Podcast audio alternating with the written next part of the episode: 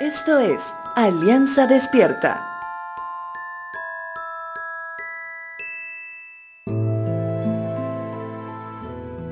Ante un mundo posmoderno que nos ha tocado vivir, podemos ser testigos de lo que sucede.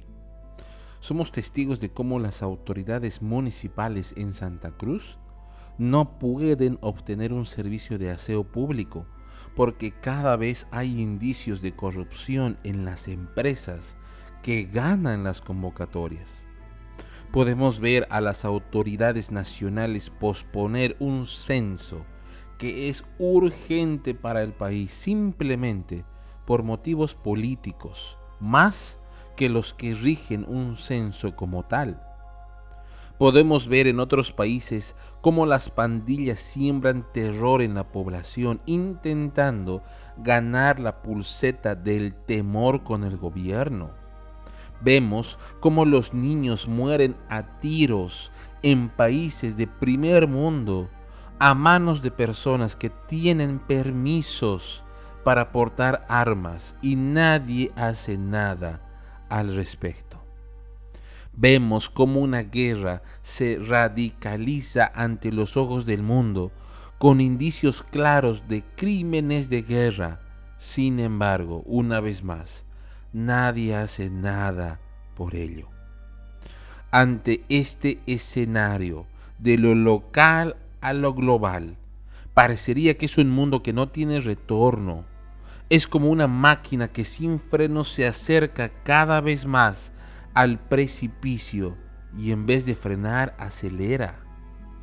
Esta conclusión podría llevarnos a pensar que el Evangelio ya no es fácil de compartir y que deberíamos concentrarnos más en los que ya tomaron su decisión por Jesús y restar importancia a los demás. Mira, te comparto lo que Dios dice en su palabra al profeta Ezequiel en el capítulo 37. Él dice, anuncia un mensaje profético a estos huesos y diles, huesos secos, escuchen la palabra del Señor. Esto dice el Señor soberano. Atención, pondré aliento dentro de ustedes y haré que vuelvan a vivir. Les pondré carne y músculos y los recubriré con piel. Pondré aliento en ustedes y revivirán. Entonces sabrán que yo soy el Señor. Tremenda fue la sorpresa para Ezequiel, que al obedecer, a pesar que le mandaba a predicar a personas evidentemente muertas, todas estas cobraron vida y se convirtieron en un gran ejército.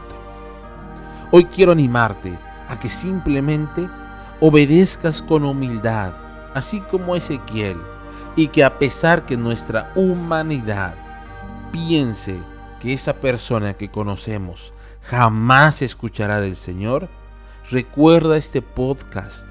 Para el Señor no hay nada imposible. Deja que su palabra haga lo suyo. Tú simplemente no te canses de compartir las buenas nuevas.